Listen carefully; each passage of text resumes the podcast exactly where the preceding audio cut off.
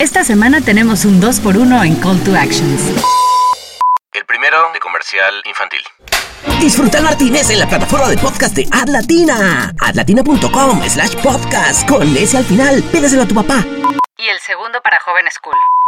Dale like a nuestra página en la plataforma con menos onda del mundo, Facebook. Facebook.com, diagonal el Martínez Podcast. Sí, sin ese al final.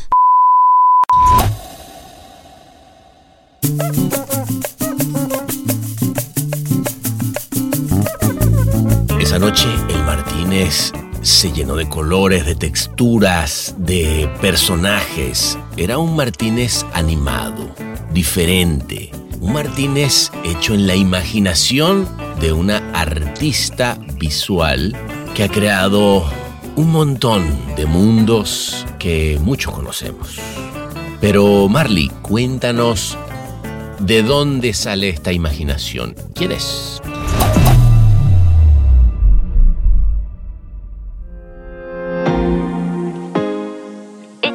Visual Development Artist en Pixar.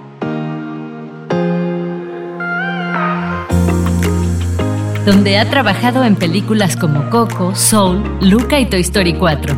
También ha colaborado con Google, DreamWorks TV y publicado libros ilustrados para Disney y HarperCollins. Fue nombrada una de las 100 mujeres más poderosas de México por Forbes en 2018 y Best Selling Illustrator por el New York Times.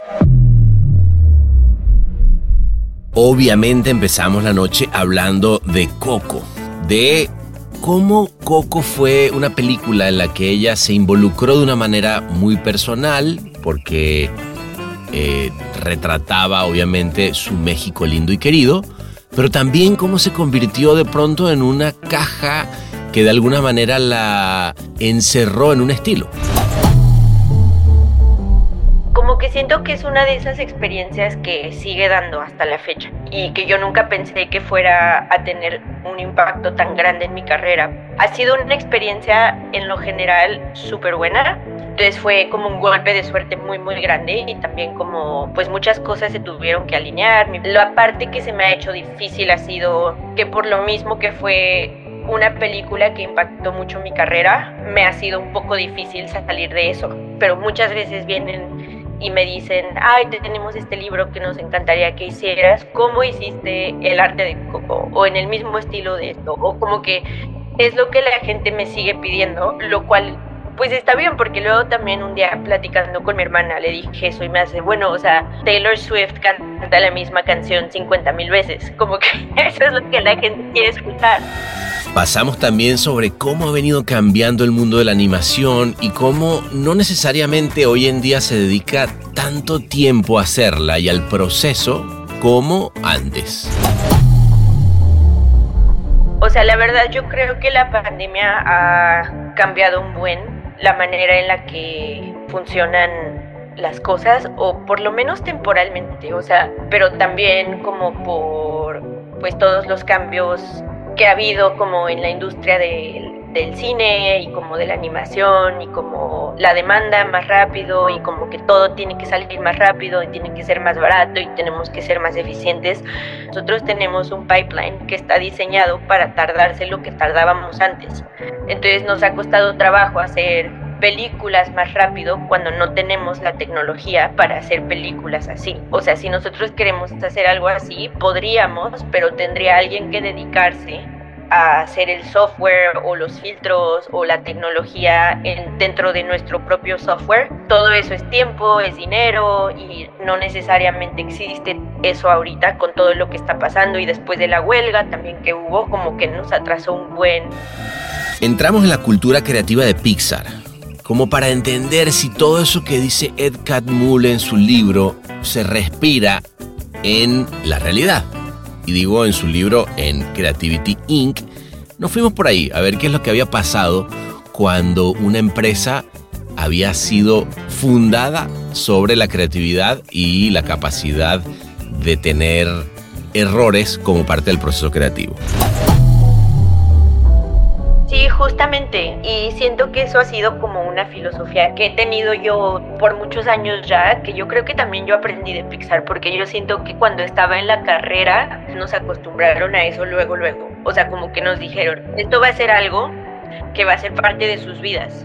Y hay mucha gente que es súper tímida porque mucha gente empieza justo a hacer arte o a dibujar porque igual no tiene como la facilidad de socializar muchísimo, de a veces alguien no va a tener nada súper importante que decir o a veces no vas a estar de acuerdo con lo que te digan, pero está bien, o sea, es una opinión y eso es parte de la retroalimentación también, como aprender más bien a, a saber qué es lo que te sirve y qué no. Pues sí, es muy vulnerable porque al final es, es algo muy tuyo, muy personal, son tus ideas, como tus sentimientos que estás compartiendo, tu trabajo, o sea, es todo. Pasamos también sobre cómo ese rechazo que tuvo un día en Disney porque su trabajo se parecía al de otros artistas, la hizo cambiar y dar un pivote buscando sus raíces. Siento que fue algo muy importante que me pasó, que como que no entendía bien al principio yo, y dices como, que este trabajo seguramente es lo que quiere esta compañía. Si aprecian tanto este artista que trabaja ahí, como que seguramente buscan ese estilo, ¿no? Y la verdad fue súper divertido, aprendí un buen, pero llegué a las prácticas y al final se lo dieron a otro amigo mío que también es súper bueno y me dijeron como, ay, es que pues ya, ya existen varias personas aquí que hacen lo mismo y lo que te recomendamos es que sigas explorando tu propio estilo. Pues ahí me dieron muchos cumplidos, pero me dijeron o sea, que tenía que seguir buscando mi voz. Y terminamos hablando de justamente sus raíces y cómo ha habido una vuelta a Latinoamérica para esta artista que ahora empieza también a colaborar con gente de otras partes de la región y enfocándose también en un trabajo mucho más personal. Fui al Festival de Annecy y México fue el país invitado.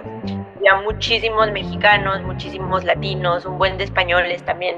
Como que me di cuenta de la gran comunidad que existe, que, que colabora entre sí, que trabajan en estudios más pequeños, pero que también hacen sus propios proyectos independientes, que luego los llevan a festivales.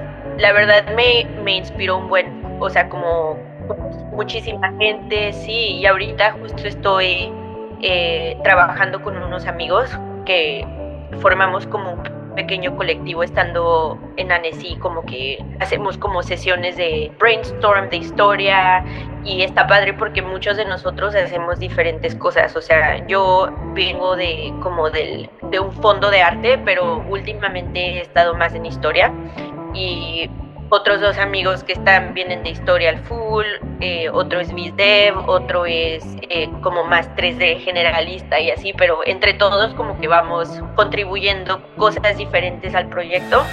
Que comience pues este Martínez animado, lleno de personajes por todos lados. Mírame, ya estamos todos animados, cada quien tiene colores de una manera totalmente diferente.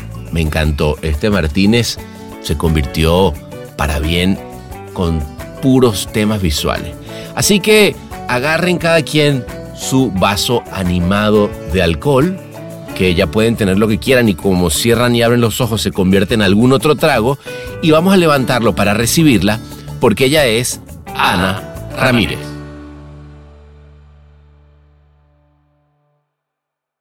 Hola. Hola Ana, ¿cómo estás? Bien, ¿y tú? Vengo de hacer ejercicio y llegué toda sudada. Está bien. ¿Qué, haces de ejercicio? Pues varias cosas, pero hoy hice un ejercicio que se llama Rumble y es HIT. Entonces es correr y luego pesas. Ah, bueno. Y luego correr y pesas. ¿Pero en el gym o afuera? Los dos, a veces en el gym y a veces afuera, pero hoy fue en el gym. está medio nublado en San Francisco. qué, qué raro, ¿no? Siempre anda nublado en San Francisco.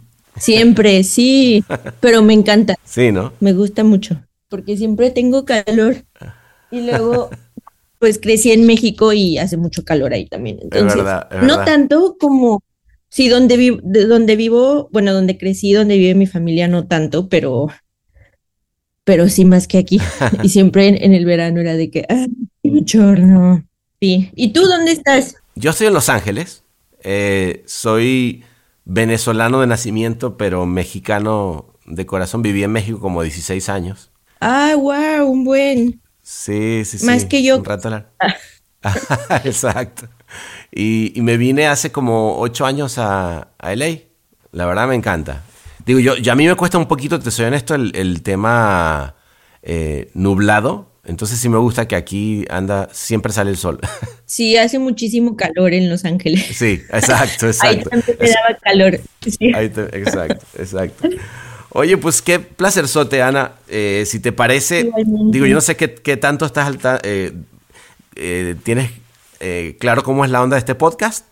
Eh, más o menos, pues lo leí al principio cuando primero me preguntaron, pero ya ves que hubo ahí eh, Sí. Problemas de timing para todos, pero, Ándale. pero más o menos tengo idea. Básicamente hay un bar en Cannes que se llama El Martínez, que es donde nos vamos a ir, tú y yo. Yo te voy a invitar a que nos vayamos a tomar un trago a un podcast bar.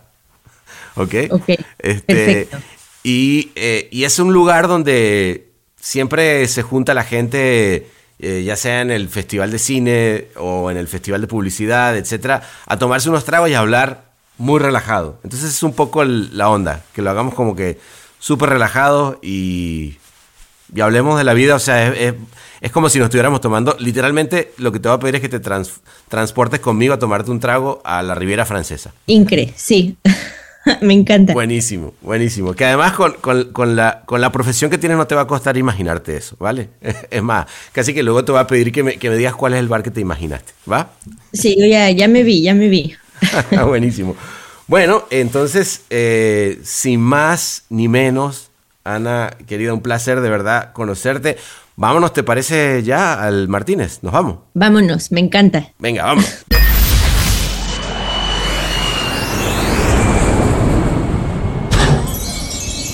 Bienvenidos a El Martínez. ¿Qué le servimos para empezar?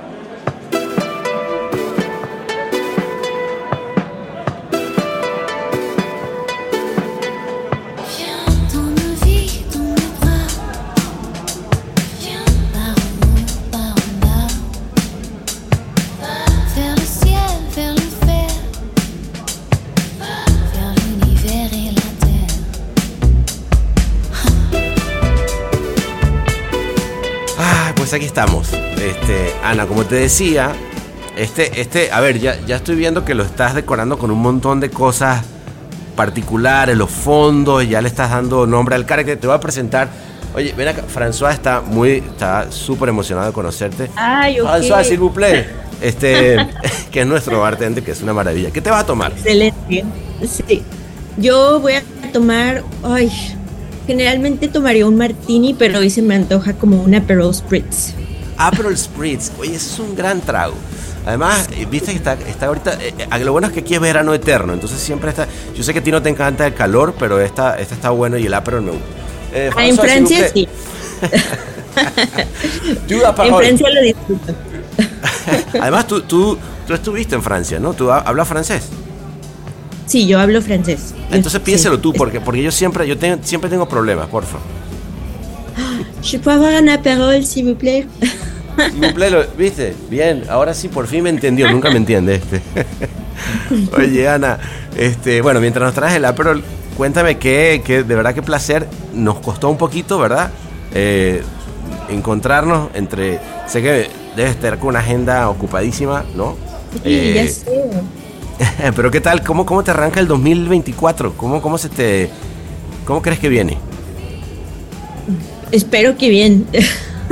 ya como que, no sé, siento que con la edad ya no tengo así como grandes esperanzas al principio de cada año.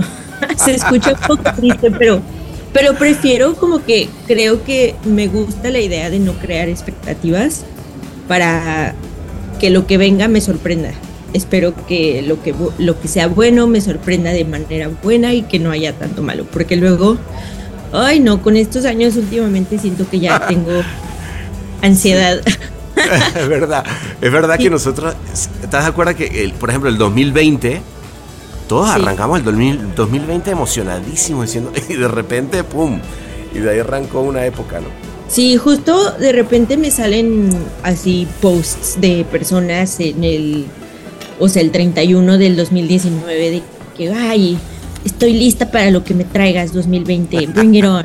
Y yo, hoy no, nadie hubiera estado listo para lo que pasó, entonces creo que ya procedo con un poco de cautela. Pero fuera de eso, o sea, me gusta mucho la idea de como resetear como nuevos comienzos. eh, sí siento mucho yo como el cansancio de, de fin de año, sobre todo por el horario. Yo así como que el horario de invierno no me cae nada bien, o sea, me da muchísimo sueño súper temprano. Y a las Te 5 mata. yo veo oscuro y hora de dormir, sí. o sea, no me duermo, pero tengo la energía así como al minimísimo. Entonces como que todo me cuesta más trabajo. Pero ahorita como que seguimos en horario de invierno, pero como ya pasó toda la Navidad y el estrés y todo eso, como y los viajes y todo, como que ya estoy así como más relajada, emocionada por la primavera que me encanta, como por el cambio de, de otra vez, para que ya poco a poco tengamos más tiempo en el día otra vez. Que me encanta, como para productividad, yo siento que la primavera es mi época favorita. Sí. Qué lindo, Y- ¿no? Sí, de verdad que sí, la, la primavera como que trae consigo, este, no sé, no, no solamente los pájaros se, se ponen, este, no florecen, ¿no? Sino hasta la creatividad, ¿no? Todo, sí. Y es que aparte como que siento que también la cultura del trabajo no se adapta como a los cambios biológicos que sufrí, o sea, que pasamos todos, como los animales tienen que hibernar y todo, como que también necesitan ese descanso y ese tiempo como para como estar en su casa calientito, dormir, descansar, y- pero no lo aplicamos, entonces todos seguimos al 100, pero con mucho menos energía, entonces estas épocas la verdad sí me, se me hacen pesadas, pero ya, Aquí ya estamos, empezó el año, ya estoy, estoy mejor, ya, más refrescada. Y, y ahora con este Aperol Spritz veraniego, mira, salud, Sí. salud de verdad, mucho mejor. Salud, sí. Este, está bueno. Eh, bien, te quedó bien, François. Merci. Oye, cuéntame una cosa, eh, Ana, porque creo que la- cuando pensaba, bueno, ¿y, y qué, eh, qué pudiéramos hablar de todas las cosas que tienes para contar, ¿no? Porque eh, haber, haber estado, y creo que una de las primeras que tengo que empezar por ahí, inevitablemente, es que yo tengo esta, esta mm, eh, no sé, este, este tema de conversación con muchos amigos que después de haber visto Coco por primera vez dije, wow, ¿cómo es posible que Disney, ¿no? En este caso Pixar, tenga que devolverle a México lo que realmente es de una manera tan hermosa, ¿no? O sea, de... de- eh, y, de, y de repente dije, ah, no, espérate, estaba Ana ahí atrás, ¿no? Y luego entonces empezó a, ver toda esta, toda esta historia de- de esa mexicana que mandaron a tomar fotos y a entender realmente lo que, lo que sucede y lo que sucede o no solamente eh, culturalmente, sino visualmente, ¿no? Eh, a nivel paleta de colores, etcétera, etcétera. Eh, y bueno, tengo que empezar por ahí, por preguntarte cómo, cómo fue ese proceso de volver de pronto a, a México, pero ahora con, con ojos de observación, ¿no? Ay, fue, pues es- sí, no sé, como que siento que es una de esas experiencias que sigue dando hasta la fecha y que yo nunca pensé que fuera a tener un impacto tan grande en mi carrera porque fue mi primera película en la que trabajé después de la carrera. Entonces, no sé, ha sido una experiencia en lo general súper buena y de otras maneras también como que eh, un poco difícil A ver. manera buena en manera en- o sea de la manera en que pues sí fue mi primer película después de la carrera lo cual es súper suertudo o sea que me haya pasado es una súper suerte Eh, me tocó trabajar con Harley Jessup que fue el diseñador de producción que es buenísimo y soy súper fan porque yo crecí viendo como James and the Giant Peach y como películas Claro. de favoritas de Pixar también en ese tiempo era Ratatouille que él fue el- como el diseñador de producción entonces estaba yo súper como uh, súper fan. Eh, y él fue el que me entrevistó en la universidad y el que me dio la, las, las el que me ofreció las prácticas. eh, entonces fue como un golpe de suerte muy, muy grande y también como pues muchas cosas se tuvieron que alinear, mi portafolio, como el trabajo que puse obviamente en mi portafolio, pero también las circunstancias, ¿no? Entonces fue muy bueno, aprendí un buen, luego tomé un año, regresé a la carrera, terminé y luego duré un año trabajando en otros lugares Y yo seguía aplicando a Pixar porque dije, tengo que volver a Coco, tengo que volver a Coco. Y eventualmente me trajeron otra vez y como que aprendí un chorro de cosas, pude como poner mi mano en varias cosas, de vari- varias facetas de diseño, un poco de historia, este, también como en la parte cultural, creo que fui una parte muy importante para eso, como traducir y como hablar de mi pro- propia experiencia, porque a mí no me tocó ir a los viajes que hicieron ellos. Ellos Ok. ya habían a los, a los viajes como de investigación antes de que Ok. yo me uniera al equipo, y luego fueron a otro en el tiempo que yo regresé a la escuela. Entonces, también sí esos viajes no me tocaron, pero pues yo crecí en México, entonces obviamente, y sobre todo en Guanajuato, que inspiró mucho el mundo de los muertos. Claro. Y mi papá es zapatero, entonces como que había un buen de cosas que, que también se alinearon en ese aspecto, eh, en las cuales pues siento que pude brindar un poco de mi propia experiencia, o mucho de Claro. mi propia experiencia. Entonces, y después también cuando salió, cuando terminamos producción, me, me pidieron hacer el libro para niños de Coco oficial, eh, lo cual me abrió las puertas como para seguir haciendo libros para niños y, y ahora ya estoy escribiendo mis propios libros también. Entonces, todo ha sido súper bueno, me ha tocado trabajar en, en la parte de los parques, también consultando como la- por la parte cultural y también haciendo arte. Eh, sobre todo porque mucha gente que trabajó en esa película se ha ido de Pixar o, o ahora está en Disney, otros hacen freelance. Eh, pues Lee ya se fue también de Pixar, como que Sí. está en su retiro no oficial por lo pronto, en su sabático. Eh, Adrián, que codirigió la película, sigue en Pixar, pero pues también ha estado trabajando en otras cosas. Entonces, muchas, eh, much- muchas cosas que hacemos para parques y para como publicidad cada año. eh, que promociona la película, pues mucho de eso me toca hacerlo a mí, lo cual eh, está súper porque he tenido trabajo en otras películas, pero eso me sigue dando también como algo de seguridad. Y pues eso, todo eso ha sido cosa muy buena, también como que me ha dado como más, eh, me ha dado a conocer más, como en Estados Unidos, en México Claro. y como en varios ámbitos, ¿no? Eh, la parte que se me ha hecho difícil ha sido que por lo mismo que fue una película que impactó mucho mi carrera, eh, me ha sido un poco difícil salir de eso.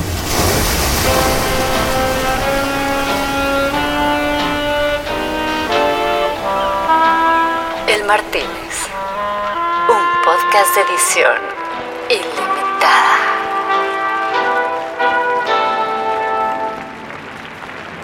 O sea, como que de alguna manera te, te encasilló a, ah, hiciste Coco y, y todo de alguna manera decanta de ahí. Justo.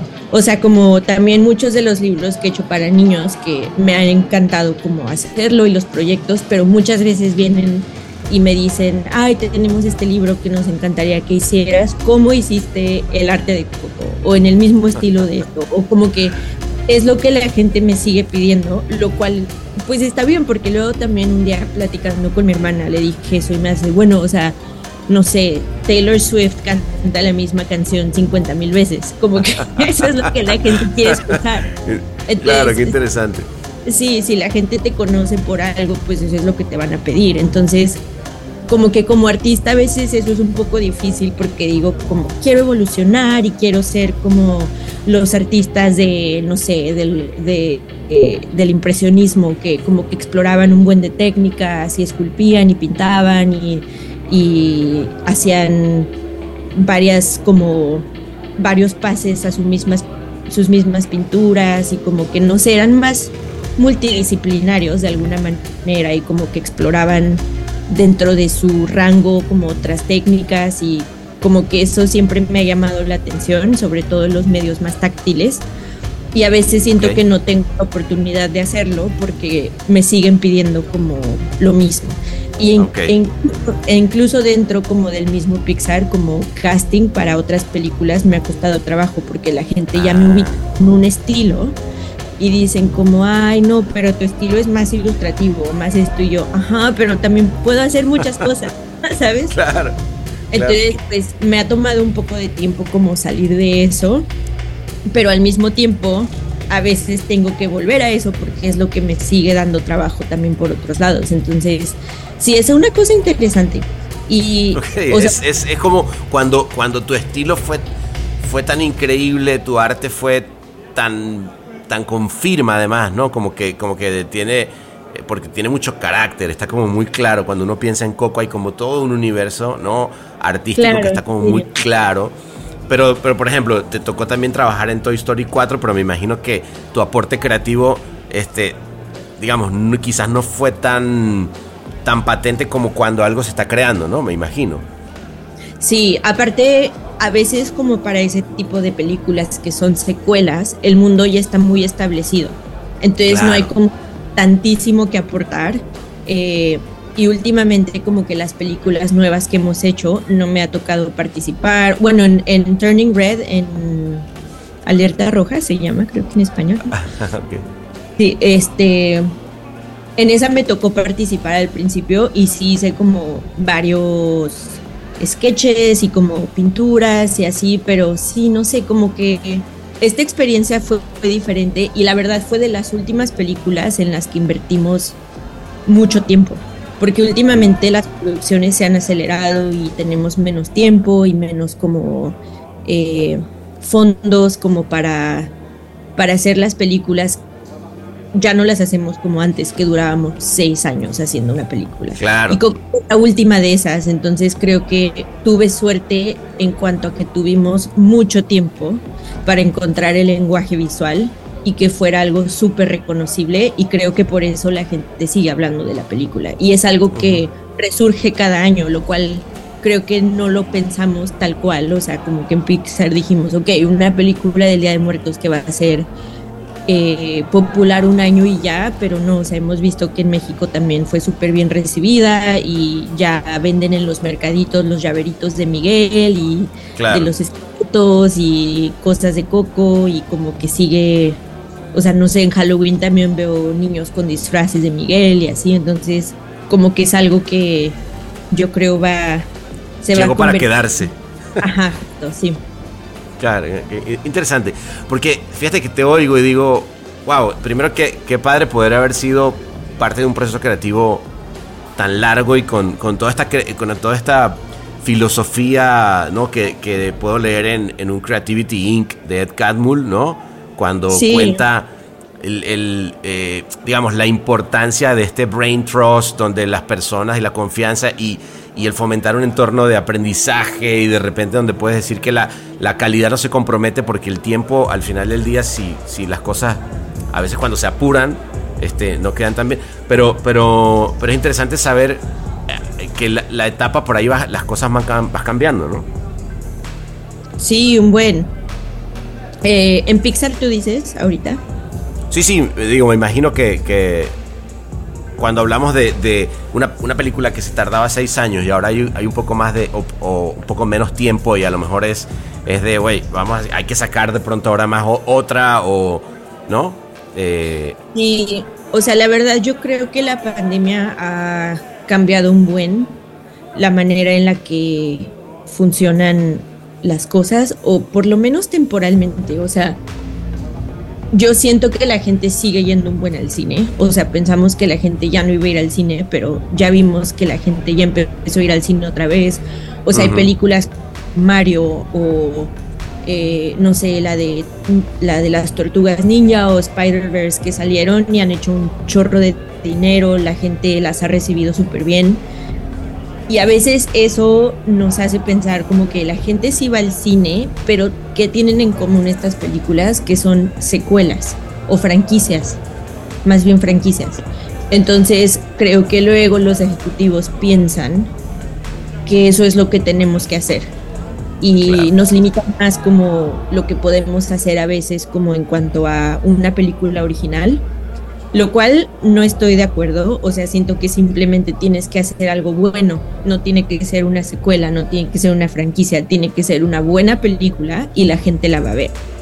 Pero también como por pues todos los cambios eh, que ha habido como en la industria del, del cine y como de la animación y como la demanda más rápido y como que todo tiene que salir más rápido y tiene que ser más barato y tenemos que ser más eficientes.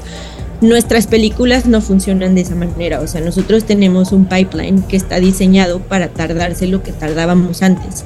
Entonces nos ha costado trabajo hacer películas más rápido cuando no tenemos la tecnología para hacer películas así. O sea, si nosotros queremos hacer algo que se vea como Ninja Turtles, no podemos porque nuestra, nuestro pipeline no está diseñado para hacer eso. La metodología poder- de trabajo, ¿no? Interna. Sí, no- o sea, es una lleva. máquina que ese es el diseño. Entonces, si nosotros quisiéramos hacer algo así, podríamos, pero tendría alguien que dedicarse a, a hacer el software o los filtros o la tecnología en- dentro de nuestro propio software para poder exportar algo que se vea remotamente diferente a lo que hacemos. Entonces, todo eso es tiempo, es dinero y no necesariamente existe eso ahorita con, con todo lo que está pasando y después de la huelga también que hubo, como que nos atrasó un buen, Ah, a toda claro, la- la huelga, cómo pegó, ¿no? sí, un buen, o sea, como que a toda la industria la atrasó, muchos proyectos se han cancelado. Entonces, no sé, o sea, hemos seguido viendo los estragos del COVID, también pensamos después que íbamos a hacer más cosas en Disney Plus y a la mera hora no fue costeable. Eh, entonces, pues sí, o sea, siento que es como la naturaleza de un negocio grande, ¿no? Como que a veces Claro. tomas riesgos, que no funcionan, pero como hay tanta gente involucrada, eh, no siempre eh, se mueve tan rápido como quisiéramos, pero Claro. espero espero pronto ya como que volver a, hacer a- igual podemos tomarnos un poquito más tiempo con algo, pero saber que es algo bueno y que vale la pena y, Claro. y hacer bien, sí. Sí, un poco para volver a las bases, yo me imagino, ¿no? También, Ana, porque, Sí. eh, o sea, si, si tú piensas, no sé, en esa chica que en el 2013 entras a Pixar, eh, digamos, tú, tú empezaste patinando a los 5 años, ¿no? Pat- Patinaje artístico en México. Luego, luego te de- decides dedicarte en, en a animación y a diseño de personajes, me parece además como que, como que de esas profesiones que, que además entiendo que tú tenías un, profesor que en, en, eh, en la prepa que fue quien, quien te explicó que existía la animación como tal. Pero digamos, todo ese, cuando yo pienso en todo ese viaje de, de esa niña que luego llega hasta Pixar, pues vas con una ilusión, ¿no? O sea, y, y efectivamente te toca empezar en un con un proyecto, ¿no? En un coco que, que además tenía todo que ver contigo desde el punto de vista cultural y tal. Pasan los años y estamos hablando de que eso fue hace más de 10 años. Eh, y, y creo que todo lo que, que me hablas, hablas de la industria, etcétera, pero creo que siempre está esa necesidad de volver a lo básico que es diseñar un personaje y darle vida a algo nuevo, ¿no? Esto es El Martínez. Sí es interesante porque la como la emoción y la ilusión que tienes cuando te gradúas y como que la posibilidad de todo lo que puedes hacer va cambiando.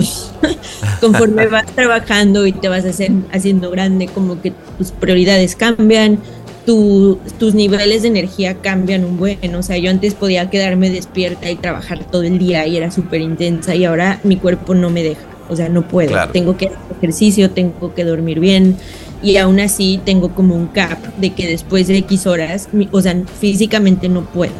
Entonces como que mi productividad también va bajando, también como mi interés en las cosas que quiero hacer es más selectivo, porque antes igual era más como a todo, éntrale así, como que hagamos todo, pero como que conforme me doy cuenta que ya no alcanzo a hacer tantas cosas, eh, al- con el paso del tiempo como que también voy priorizando como cómo elegir los proyectos que me hacen feliz y Claro. esperar como el pre- proyecto correcto y como a eso sí echarle un buen de ganas, pero en lo que llega como que a veces sí es un poco triste, ¿no? Como que tienes que seguir siempre buscando qué es lo que te hace feliz y qué es lo que te inspira y como explorar o cambiar o intentar otras cosas en lo que te vuelve la inspiración como en algo que Claro. estás buscando y sí, siempre es como una búsqueda eh, colectiva en un estudio y también personal como artista, ¿no? Como que es, que es, que es algo nuevo que puedo traer al estudio, que la gente vea que, que le estoy echando ganas, que soy multidimensional, que tengo más que dar. Y creo que como estudio también es lo que pensamos, como, ok, ¿cómo podemos seguir haciendo películas buenas que a la gente les guste, que no sea lo que ya hicimos y, y Claro. cambiar con los tiempos, ¿no? Sin, sin miedo, porque muchas veces ese es el miedo que digas, ay, esta película es muy eh, atrevida o lo que sea, pero pues los tiempos cambian también y, y pues hay que aprender a cambiar con ellos y, ver qué es lo que a la gente le gusta ahora y qué es relevante y como que no tener miedo a eso, ¿no? También. Claro. No, no, no. eh, Es. A ver, eh, suena. Suena lógico pensar que las- los tiempos van cambiando y que, que uno tiene que irse adaptando, obviamente. Eh, pero es inevitable pensar, ¿no? Lo que yo te decía, que es bueno. Hubo un momento en el que, en el que precisamente. Y, y ahí es donde me gustaría llevarte. Es ese momento creativo, y creo que ahí, digamos, a mí de las cosas que me parecen más lindas, esos momentos creativos donde todas estas cosas no importan tanto y estás metida precisamente en ese momento de hacer un personaje o, o de crear ese universo o de crear ese ambiente. Eh, ¿Por qué no me pasas por alguno de esos momentos que tú tengas en tu cabeza donde, donde efectivamente estabas en ese, en ese espacio feliz? Y cuéntame un poquito cómo es ese proceso creativo. Porque me gustaría entender porque claro, cuando uno ve una película de Pixar con toda la gente que hace un montón de cosas que parecen tan específicas, ¿no? Eh, te- no, y, y- y dices, wow, mira todo el, el talento que se, se necesitó en una compañía que sabemos que vino a revolucionar eh, la manera de hacer animación en el mundo, ¿no? Eh, pero cuéntame ese momento de, de- de creación y, y cómo, es, cómo son esas relaciones a la hora de, de ir diseñando estos personajes, estos mundos. Mm, pues es, es un buen de investigación. O sea, siento que casi todo mi trabajo, no todo mi trabajo, pero no sé, el 80% de mi, mi trabajo es eso. O sea, es como justo para lo que dices, para la especificidad, como para el detalle que le metemos al trabajo, a un personaje, a un mundo, es como tiene que salir de algún lado y aunque después lo volvamos como algo eh, mágico y como lo convirtamos en un mundo eh, diferente, siento que siempre está basado en algo que existe, en algo real, en algo que nos inspira y eh, o sea, para mí la gente, las experiencias y los nuevos lugares como que siempre son una fuente de muchísima inspiración. Eh, siento que yo no soy alguien que simplemente se me ocurra algo así de que, uy, mm, se me ocurrió este personaje. O sea, hay gente que es así, yo no. Yo tengo que ver como a una persona haciendo algo específico y de ahí digo como, ay, qué interesante hace esto esta persona o, o wow, como de esas personas que ves en la calle y dices, es un personaje. O sea, como que te llaman la atención, que, que tienen eh, características que a lo mejor salen un poco de la norma, ¿no? Como la manera en que se peinan, la manera en que se mueven, que se hablan, como un diente raro que tengan, Claro. pero que, que les dé ese carácter eh, y que los haga como resaltar. Entonces, pues mucho de eso para esta película y para todo lo que hago, como que es mucho eso, como investigación, y mucho de eso viene como de la vida diaria, cuando no lo estoy esperando, que estoy en la calle, de repente si veo a alguien que me llama la atención, pues si puedo, discretamente le mando, le tomo una foto. A veces sí tengo mi sketchbook y estoy como en una situación donde puedo dibujar, los dibujo rápido, como siempre tengo, siempre lo cargo conmigo, mi sketchbook para todo esto. Ah, sí, Eh, a mano, siempre a mano. A mano, sí. Eh, sí.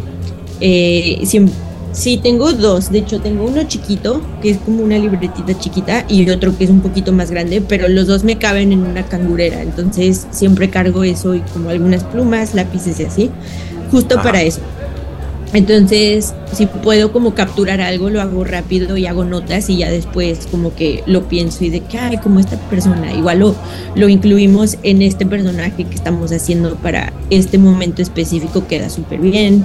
Eh, pero sí, siento que todo eso está súper inspirado por gente real, por la vida real, como sobre todo Coco por lugares como pues sí, Guanajuato, que es donde yo crecí, que sigo pensando que es literal de las ciudades más mágicas del mundo. O sea, sigo Sí, sí como... lo creo.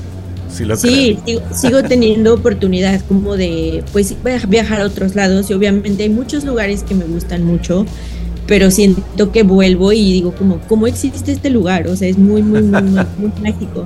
Y, y sí, o sea, como que eso me da un buen orgullo, me inspira un buen, o sea, no solo como para esa película o, o trabajo consecuente que he hecho para la película, sino también para mi propio trabajo personal, como mis pinturas que hago como de Catrinas o de de los Muertos, de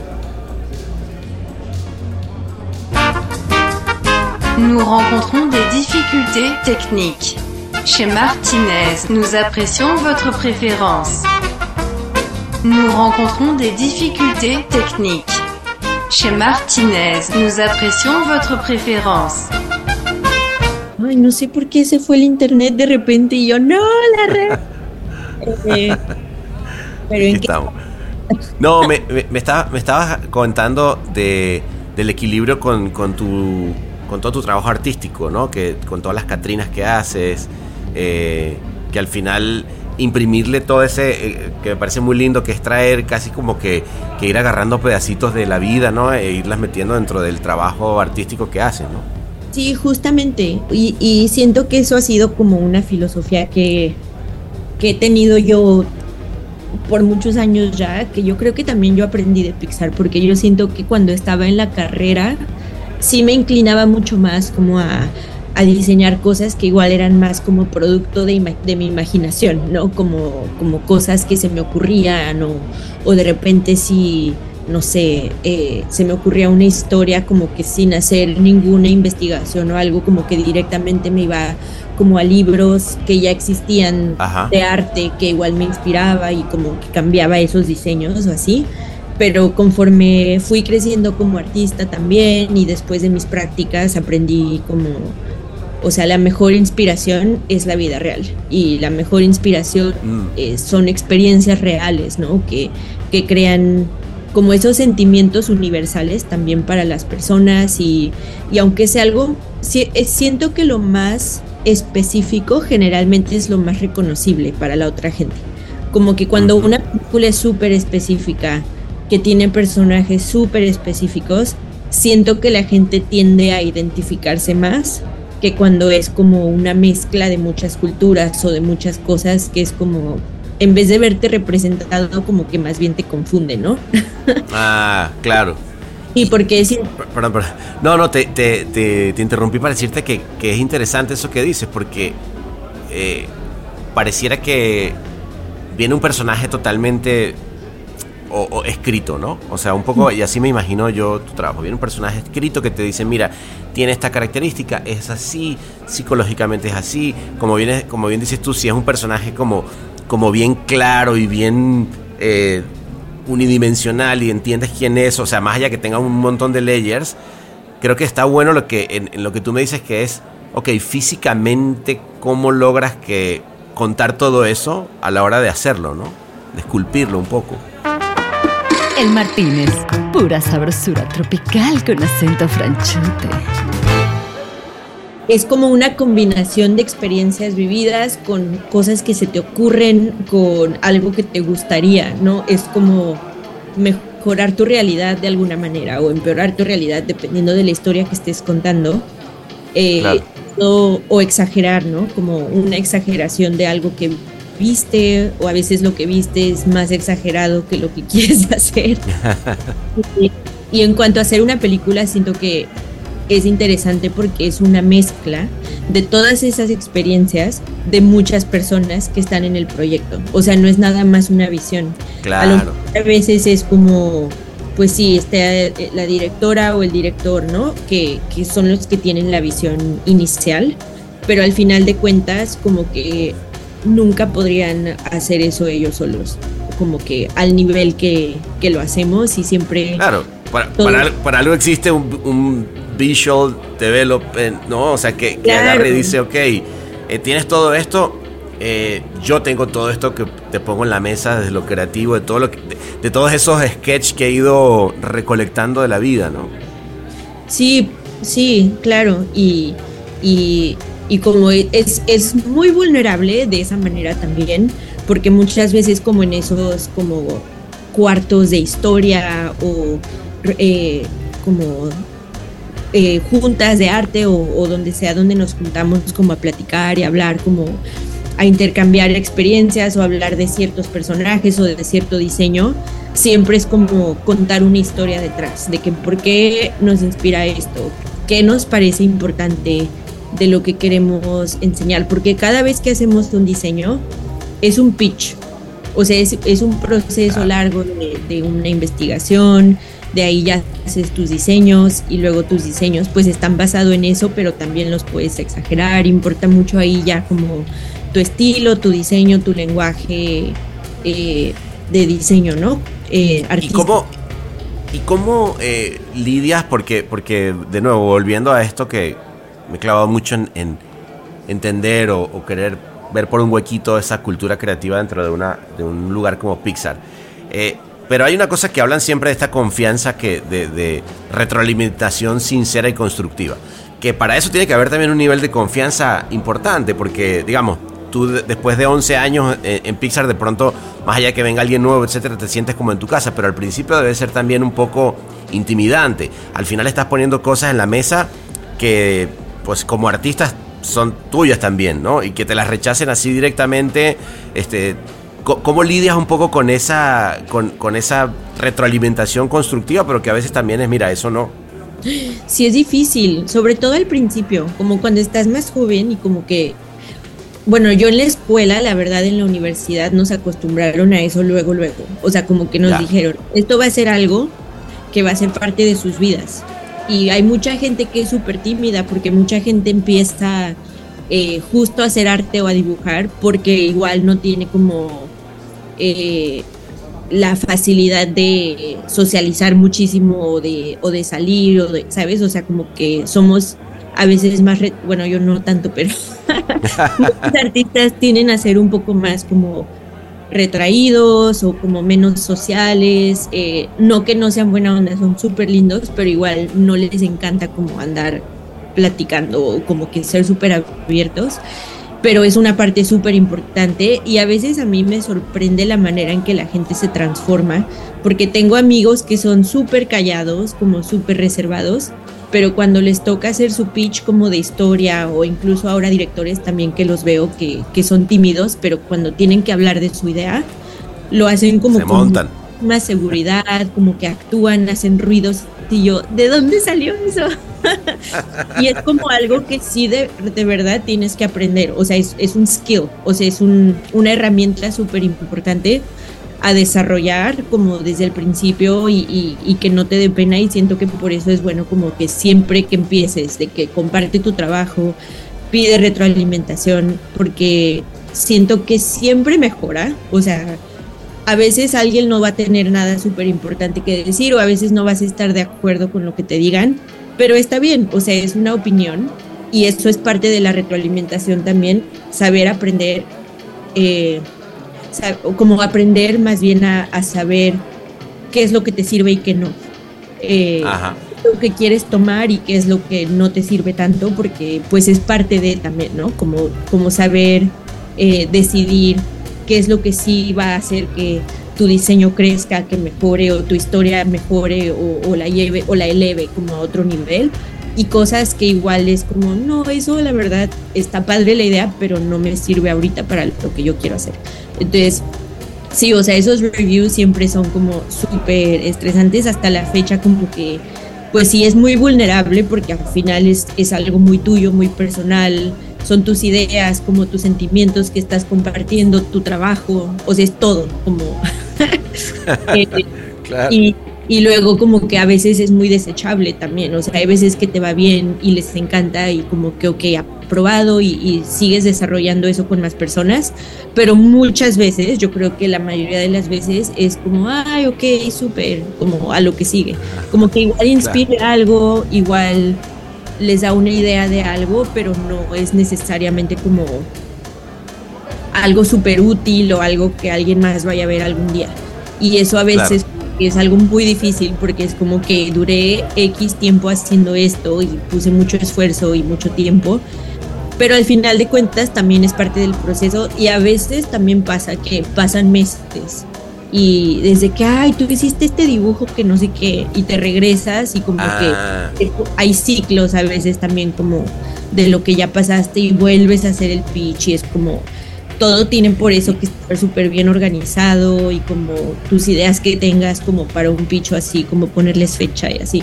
Que no lo hago, Claro, no, no, pero... no, no dese- no desechar nada, ¿no? Creo que también. Sí, eso. justo. Sí, porque pareciera que sí, pero es importante como guardar eso porque a veces puedes volver a, a lo Volver. mismo que empezaste. Ahí- ahí- Ahí es donde es importante la libretita, porque esa sí no, esa no se borra, esa no se queda en ninguna nube, na- no, no se te borra, no, no nada, ¿no? Exacto. Y, sí. y, y, y di una cosa, porque a ti te pasó algo que es que eh, una vez intentaste entrar a Disney, te rechazaron diciéndote que el trabajo que estabas haciendo era muy similar al trabajo que se hacía, que hacían muchos artistas dentro de Disney. Y luego entraste a Pixar. ¿Qué, fue lo que, que le imprimiste a tu trabajo en ese tiempo como artista que tú sientes que, que le llamó la atención entonces ahora sí a Pixar para decirte vente? Siento que fue algo muy importante que me pasó, que como que no entendía bien al principio yo, porque justo es lo que hablaba antes, como pues cuando estamos en la universidad ves que hay tal o cual persona que está trabajando en un estudio que les va bien, que te encanta su trabajo y dices como, ok, este trabajo seguramente es lo que quiere esta compañía. Si, si aprecian tanto este artista que trabaja ahí, como que seguramente es, buscan ese estilo, ¿no? Entonces muchas, muchos estudiantes y yo incluida en ese tiempo como que decía, ok, voy a, voy a súper inspirarme en el trabajo de Mary Blair eh, y como hacer estas pinturas con wash. En ese tiempo había hay varias artistas en Disney que, bueno, todavía siguen, que son súper buenas, que, que estaban como así- haciendo pinturas de concepto inspiradas como en ese estilo de Mary Blair. Y pues fue lo que hice para mi portafolio de segundo año. Hice un corto también como eh, con esa estética también muy de eh, UPA y como de ese estilo de los 50 eh, así. Y, a la, y la verdad fue súper divertido, aprendí un buen como en cuanto a diseño y así como que también agrega mucho a tu lenguaje, aunque después cambies eh, de estilo o vayas, o vayas descubriendo el tuyo propio, pero siento que fue una parte muy importante de mi aprendizaje también como, como diseñadora.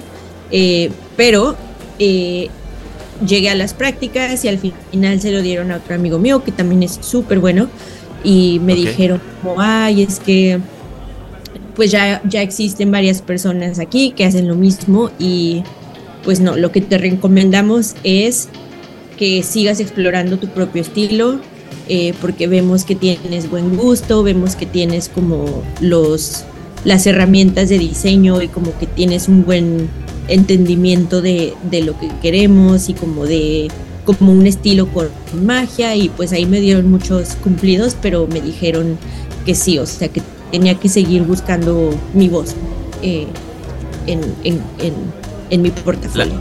La voz propia, Y- ¿no? Que es importante. Sí, sí.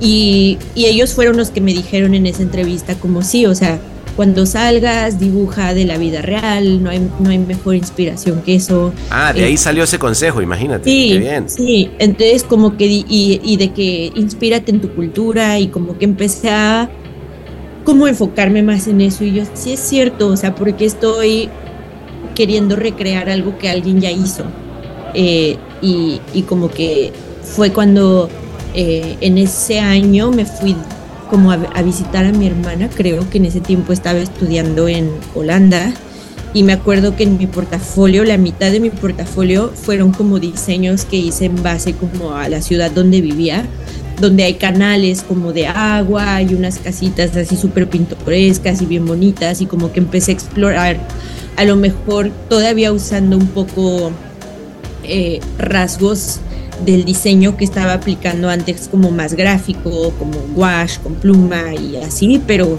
pero ya como de algo que yo, que yo vi, o sea, algo que yo viví, algo que a mí me llamó la atención personalmente, como las bicicletas que estaban estacionadas en los canales con un buen de flores o como alguna escena que se me hizo interesante.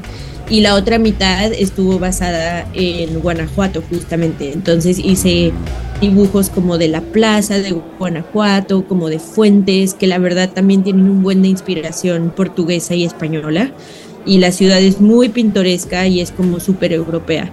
Entonces, como que es una mezcla interesante porque es esa arquitectura con la mezcla de los colores de México, que es súper brillante y aparte es una ciudad que está protegida por UNESCO. Entonces, Claro. la- no puede cambiar como pues la arquitectura y el diseño de la ciudad. Entonces es algo que es súper apreciado y muy bien conservado.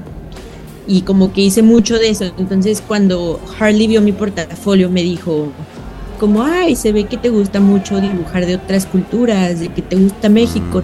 qué". Y yo, sí, yo soy mexicana. Y de ahí salió todo y como que siento que nuestra sensibilidad es muy similar, como de lo que nos gusta y como del arte, como incluso la manera en que dibujamos un poco los dos se parece un poco. Y fue como una, un, un momento muy mágico en mi vida que lo viera, pero, pero todo fue gracias a eso, porque si no hubiera recibido esos consejos, o sea, como que fue algo que después se re- reforcé a lo largo del año después de esa entrevista, que maestros míos también me dijeron y que como que yo empecé a entender más de, o sea, sí es cierto, yo tengo tanto que contar como de la manera también en que crecí, como la ciudad donde crecí, lo que crecí viendo, como experiencias, o sea, México es muy rico visualmente y como hay textura, hay mucha, mu- o sea, muchas muchos tipos de personas también como dentro de los mexicanos también como que existe de todo, ¿no? Entonces, como que dije, sí, o sea, porque estoy buscando en otros países o en otros lados que no son lo que yo conozco, cuando hay tanto que contar de lo que yo conozco. Entonces, fue mi enfoque ese año y funcionó porque fue lo que al final Harley le llamó la atención y, y fue lo que me consiguió las prácticas al final del día. Marlene de Día.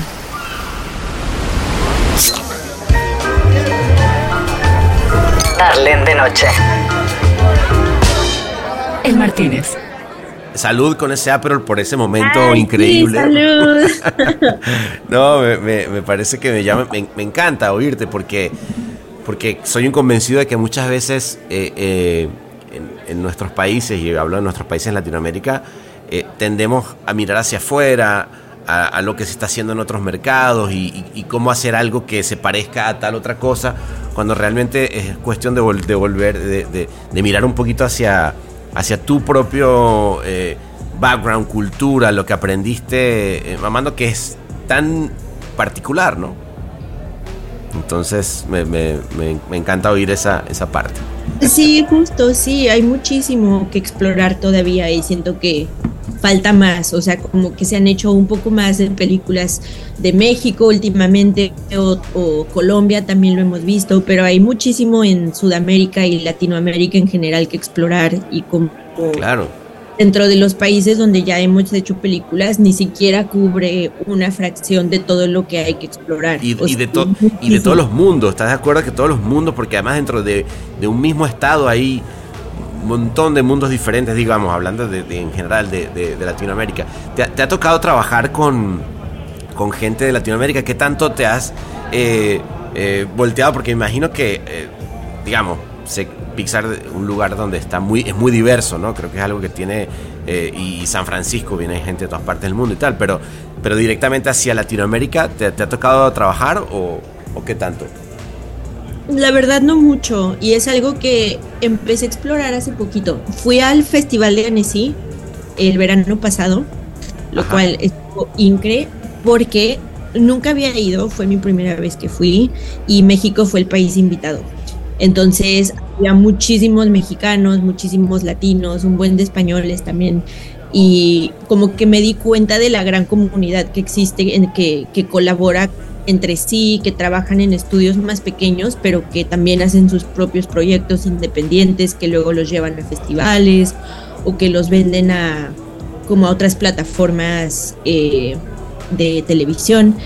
Y la verdad me, me inspiró un buen, o sea, como Mm, muchísima gente, sí, y ahorita justo estoy eh, trabajando con unos amigos que formamos como un pequeño colectivo estando en Annecy, como que nos juntamos, ¿Ah, sí? lo platicamos, sí, y hemos estado Ah, qué interesante. A ver, habla, habla un poquito más de eso. pues todavía estamos como, o sea, es, es ahora un colectivo en nuestro tiempo libre, ¿no? Que nos, nos juntamos un grupo de amigos, eh, casi todos mexicanos, eh, y, pero estamos regados en- y un español, y estamos rega- pero estamos todos en diferentes partes del mundo. Unos están en Ah, Francia, otros en Los Ángeles, yo aquí en San Francisco, Pacoto está en Madrid.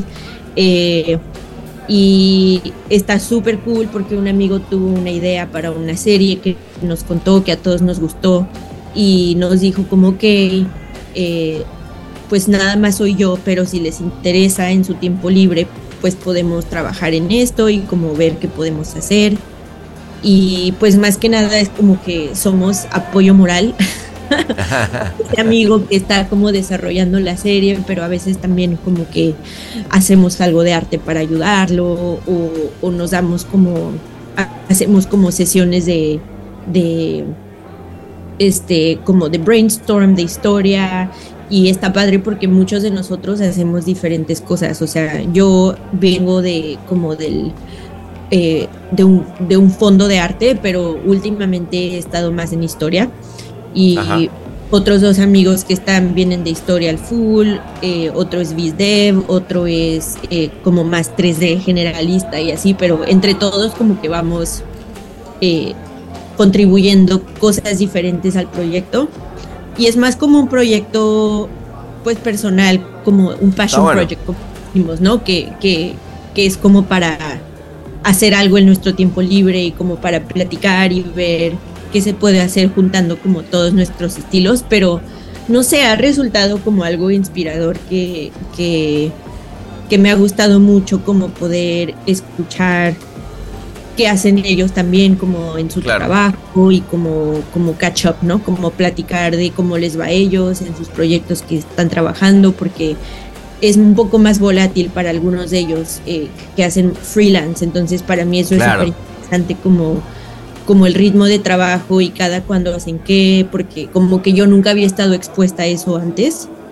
y pues no sé, o sea, se me ha hecho cool después de Annecy como todas las amistades que hice después de eso, como estar más en contacto con personas latinas, mexicanos que, que están en la industria de animación y simplemente conocernos y apoyarnos en lo que necesitemos, siento que ha Claro. sido algo que, que me ha inspirado mucho. Qué, qué padre, qué padre. Y estabas también eh, dirigiendo un corto, ¿no?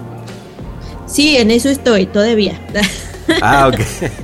Sí, eh, lo estaba haciendo en Pixar, pero últimamente, eh, bueno, ha habido muchos cambios eh, y las cosas están un poquito lentas, entonces decidí eh, llevarlo al, al, exterior, al mundo exterior.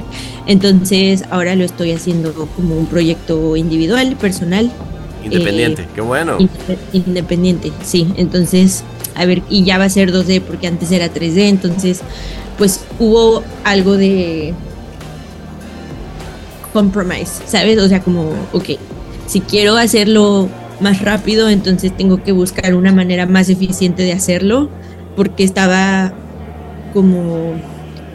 Yo tenía la idea de hacer, de desarrollar algo de nueva tecnología para este corto y Ajá. hicimos los tests y se veía súper lindo, enseñé unas cosas en Annecy, pero eh, por lo mismo que pues ha habido un poco de cambios, estamos muy ocupados ahorita, como que no hay disponible como para ayudarme a seguir desarrollando ahorita la tecnología que yo tenía en mente para, para este proyecto. Eh, Ah, pero qué padre poder sentarte a desarrollar tecnología para un proyecto. O sea, debe ser bien diferente, ¿no? O, o- o- Sí. o cuéntame un poquito de qué va. Pues justo eso te iba a decir que ya no lo vamos a hacer porque to- toma Ah. mucho tiempo. Sí, Ah, ok, ok. sí, o sea, duré un año explorando eso. Wow. Trabajé con varias personas súper talentosas, súper buenas, pero representaba como que más personas eh, se unieran a ese proyecto Y tenían todos que aprender como esa nueva tecnología y teníamos que implementarla. Y es lo que te estaba contando antes, que a veces eso cuesta más, porque a veces como justo explorar esas maneras de ser más efectivo y así, o sea, tienes que tener ingenieros que sepan aplicar la tecnología, como aplicar diferentes comandos al software, porque todo lo que usamos es interno. Entonces Claro. se Ah. está poniendo súper lento, sí. O sea, me encantaría poder seguir desarrollando eso para otro proyecto o para el estudio también, porque pues lo hice finalmente dentro del estudio, entonces podemos seguir usando los looks y, y como, el, y como el proceso que utilizamos. Pero eh, para este corto en particular, creo que la mejor eh, opción ahorita es hacerlo fuera, en 2D y... y Por favor, y compártelo cuando, cuando, cuando esté listo. Sí. ¿ah? Oye, Claro, y- sí. No, por favor, me, me- encantará. Bueno, y ya, a ver, yo, yo lo que te propongo es, ahorita vamos a, a cerrar el, el, el bar, aquí hay un montón de gente que te quiere preguntar un montón de cosas. Este, Ay, qué pero vamos a pagar, pero vamos a pagar el, el- stop este, para que sea fuera, de, fuera de, del aire. Pero lo último que te quería preguntar es, ¿qué- ¿cómo ves el tema? Porque eh, obviamente en tu campo, ¿cómo estás viendo el tema de la inteligencia artificial? ¿Es algo que estás eh, agarrando? Yo imagino que desde el punto de vista de investigación, por ejemplo, te da un montón de posibilidades, pero ¿cómo, cómo estás agarrando ese tema? Sí, es, es, un, es algo interesante. Eh, yo en lo personal creo que hay que evolucionar con las cosas que se nos presentan. Eh, obviamente hay partes de mí que están renuentes y que tienen miedo porque digo, ok, Claro. ¿por qué utilizar inteligencia artificial para escribir scripts o para, para hacer arte cuando hay tantas cosas en el mundo que se pueden que pudieran mejorar con inteligencia artificial, como por qué no mejor limpiamos el mar, ¿no? Claro. con inteligencia artificial. Ah, buen pero punto, todos buen los punto. robots quieren ser, quieren ser screenwriters, pero bueno, Quieren ser Eh, artistas, todos los robots. todos los robots quieren ser arti- artistas.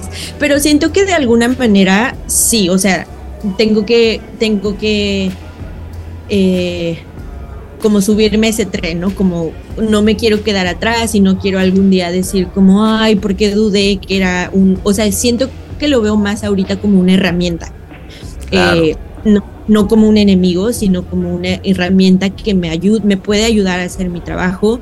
Eh, pues hasta ahora la verdad no lo he usado para nada del trabajo en sí, porque como que siento que eso se me hace un poco raro ahorita, no sé qué tan legal sea, como que no sé, Claro. Todavía es todo como muy en área gris, Grey. ¿no? Claro. Pero, pero eh, he experimentado con algunas páginas como nada más para ver qué se puede hacer y la verdad siento que sí, es, es un buen, es una buena herramienta y siento que es algo que como referencia eh, está súper bien, o sea, como algo que te puede ayudar a crear un concepto rápido, que en vez de yo durar, no sé, dos horas haciendo un collage de algo, puedo. La máquina me puede ayudar y ya verlo y, visualizarlo y de ahí como, ah, ok, entonces yo ya puedo como hacer algo, ¿no? Pero te ahorro un buen de tiempo, siento que eso es algo súper bueno, como que puede hacer las partes más tediosas del, del proceso de diseño que igual no nos gusta hacer y que toman un buen de tiempo para enfocarnos en lo que sí queremos hacer. Y también siento que de alguna manera el arte como más táctil va a tener más valor por lo mismo, como algo más, algo físico, ¿no? Como una pintura, eh, una ilustración, una escultura, cerámica, como que sospecho que el valor de esas cosas va a subir, por lo mismo. Va a subir, total. Estoy Sí. totalmente de acuerdo contigo. O sea, inevitablemente lo- aquello que se ha creado por el hombre va a Sí. tener más, más valor, más eh, artesanal. Sí, es mi sospecha, pero sí, siento que hay que apoyarnos de eso y que sea una herramienta y no algo que nos intimide. De acuerdo. de acuerdo, de acuerdo. Oye, de verdad que, eh, Ana, me encantó platicar contigo. Este, me, me metí así en esos mundos artísticos y me parece que, que hay, un, hay un montón de cosas que, que viajé bastante, me gusta. Así que nada, yo, yo, eh, eh, ya, espera un, un segundito, está todo el mundo queriendo venir a hacer preguntas acá, pero vamos a pagar Ay, la, eh, que, que vengan todos, eh, tráiganse los tragos. Ah, pero para Otro todos, por favor. otro aperol. Otro aperol. Sí, que me traigan otro. Venga, muy bien.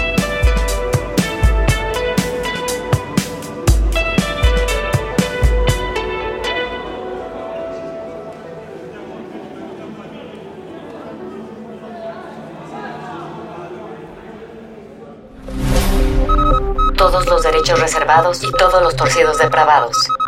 El Martínez.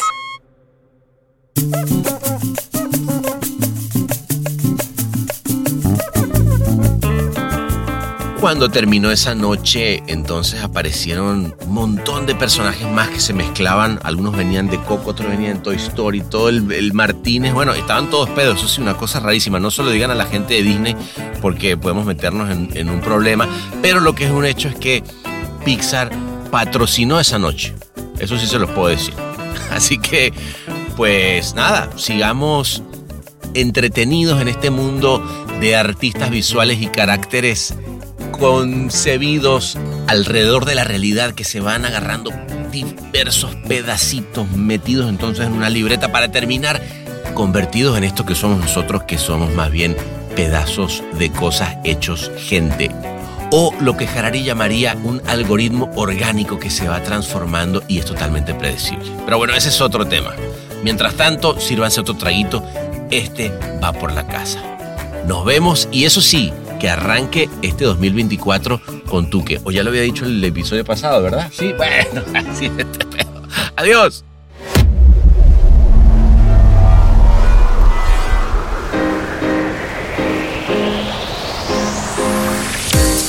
Este episodio fue mezclado y musicalizado por el gran Ahmed Cosío en Ciudad de México. Locución de la voz Marley Figueroa desde LA.